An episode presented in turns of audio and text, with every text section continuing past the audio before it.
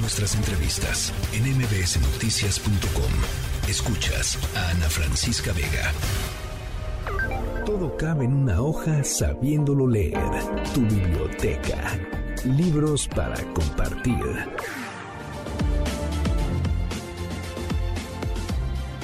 Juan Jesús Tito Garzonofre, eh, no estudies Derecho, una revisión a la función social de los abogados. Editorial Taurus, me da mucho gusto platicar contigo y que estés presentando este libro, Tito. Hola, querida Ana Francisca, gracias por la invitación y gracias por el espacio. De verdad que eh, muy contento de, bueno, generar una reflexión respecto a uno de los temas que parecería que eh, desde hace tiempo no tienen una mucha relevancia en, el, la agenda jurídica y política, que es la formación del futuro de los abogados y de las abogadas en el país. A ver, hay una, hay una eh, frase por ahí que tienes tú en la contraportada, me parece, eh, en donde dice hay más escuelas de derecho en, en Puebla que en todo Canadá. Eh, y, te preguntas por qué no vivimos entonces en una cultura de legalidad. Y supongo que así como en Puebla y Canadá podemos encontrar muchísimas más eh, ciudades mexicanas y sus comparativos internacionales, pero es una muy buena pregunta, eh, Tito. Em, a ver, ¿por, ¿por dónde le entraste al tema? Cuéntanos. claro que sí, Ana Francisca. la verdad es que hay, hay que hacer una una reflexión importante en por qué cada vez que un nuevo político insiste en una nueva reforma, eh, judicial, electoral, de que frene la corrupción, parecería que el estado de cosas no termina por cambiar mucho. Entonces, lo que, lo que desde hace tiempo llevo pensando es de qué sirve el derecho, de qué sirven las leyes si las personas que lo interpretan y lo argumentan y lo operan, pues no tenemos ni idea quiénes son y no tenemos la, la, la, seguridad de que son personas que están bien certificadas y que tienen buenos conocimientos, habilidades y valores. En ese sentido, empezamos a rastrear el número de escuelas que hay en México y Ana Francisca es uno de los países del mundo con la mayor cantidad de abogados y el mayor número de escuelas de derecho. Si bien el caso que pongo es el de Puebla, pero el Estado de la República con más escuelas de derecho en el país es el Estado de México y el Estado de México con más de 150 escuelas de derecho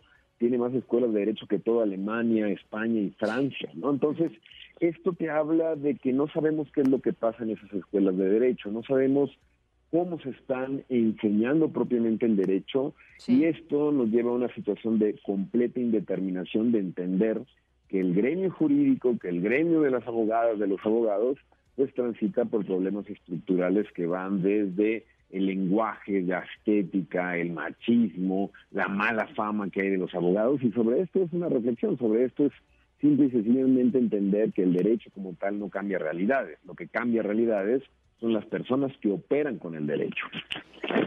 Ahora, em, tú hablas, por ejemplo, de un gremio básicamente conservador, un gremio que no ha sabido evolucionar, em, que está, eh, y, lo acabas de decir, un gremio que es muy machista, un, un gremio que es muy de, muy de señores de, de, saco gris y corbata, ¿no? Por decirlo de alguna manera, por poner un, un, estereotipo o una imagen eh, en, en, la mente de toda la gente que nos está escuchando. Eh, y lo importante que tendría que ser en todo caso, Tito, que eh, desde el propio, desde las propias escuelas y desde los propios gremios y de las propias asociaciones, por ejemplo, se, se cuestionara o se comenzara a cuestionar. Y, y no sé cómo lo veas tú, tú eres el abogado, este, pero me parece que ya, eh, y el hecho de que hayas publicado un libro sobre ello, habla de que efectivamente hay, hay eh, comienzan a haber voces que resqueba, eh, resquebrajan estos, em, pues, consensos previos que no permitían que avanzara la profesión, ¿no? No, clara, claramente, Ana Francisca, y lo menciono por ahí en el, en el libro, que, que a grandes rasgos es, tiene dos partes. La primera es más de vocación crítica, señalar el machismo, el conservadurismo, la mala fama, la corrupción. También hay una relación muy tóxica con, con el alcohol, con cómo el alcohol parecería que es el lubricante social de la profesión y lo que cierra los tratos y demás. Es, es toda la crítica la primera parte y la segunda es, es toda propositiva, son contraargumentos en ese sentido. Y una de las alternativas que yo planteo frente al conservadurismo, a las corbatas, al famoso abogañol, ¿no? Que es hablar en difícil y que las personas no entiendan eh, propiamente lo que son sus derechos, ¿no? Yo creo que hay una hay un cambio generacional importante, hay un cambio generacional que transita por el ejercicio de una abogacía que sea consciente de su transformación y del poder que tiene para la transformación social.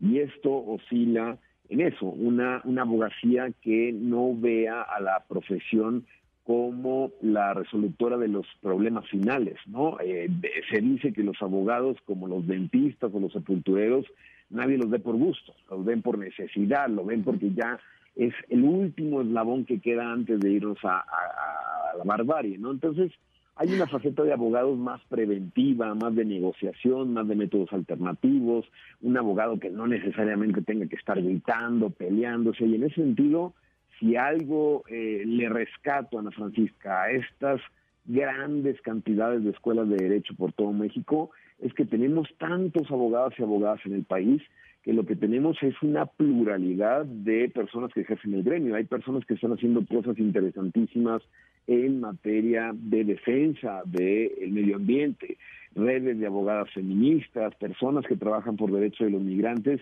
que otra abogacía es posible que no necesariamente tenga que empatar con este estereotipo y este prototipo de un abogado cuadrado, obtuso, que más bien busca la conservación del poder para en ese sentido favorecerse, para difuminar la línea que divide a los derechos de los servicios y a los ciudadanos de los clientes.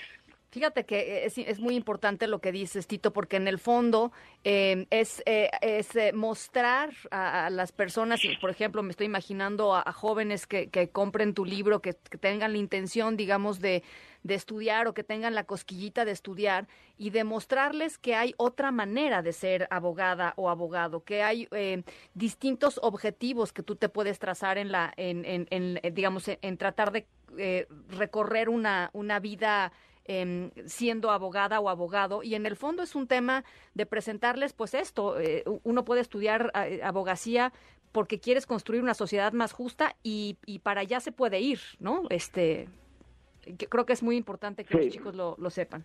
Totalmente. Eh, Ana Francisca, hay una frase que por ahí comento que parecería que muchos de los jóvenes que entran en las escuelas de derecho empiezan creyendo en la justicia y terminan creyendo en las leyes.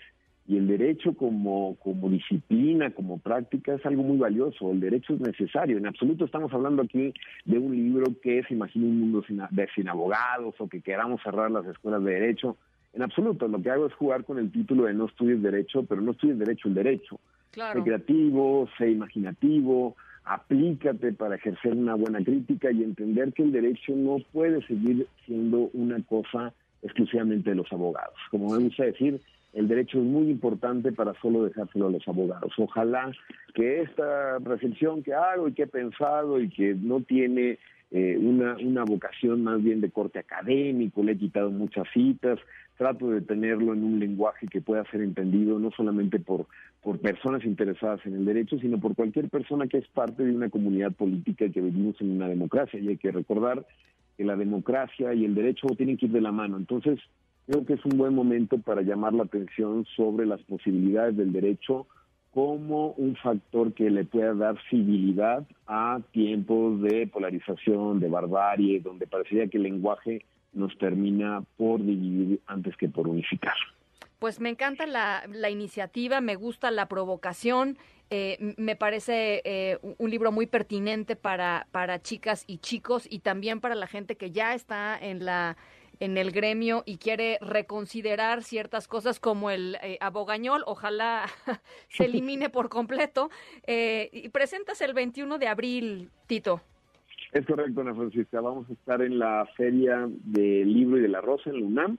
Y bueno, eh, a lo largo de las próximas semanas también vamos a estar llamando la atención sobre, sobre esto. Pero la verdad es eso, es generar una discusión en escuelas de derecho, en colegios, en barras, y lo verdad es que eh, es eso, es la necesidad de entender que mientras no hablemos de los abogados de este país, San Francisco, difícilmente vamos a hacer el famoso Estado de Derecho que presidente, líder político tras líder político habla, habla, eh, se llena la boca de esta retórica pero las cuestiones son muchísimo más complejas. En definitiva, creo que eh, si el derecho tiene, tiene futuro, está en el futuro de la profesión a través de las nuevas generaciones. Entonces eso, ojalá que pueda servir la reflexión y de verdad te agradezco muchísimo eh, el espacio y ya estaremos informándoles de las presentaciones y demás eventos que haremos para, al contrario, Al contrario, te vamos a acompañar felices de la vida. Gracias, Tito. Te mando un abrazo y que sea eh, un éxito el libro.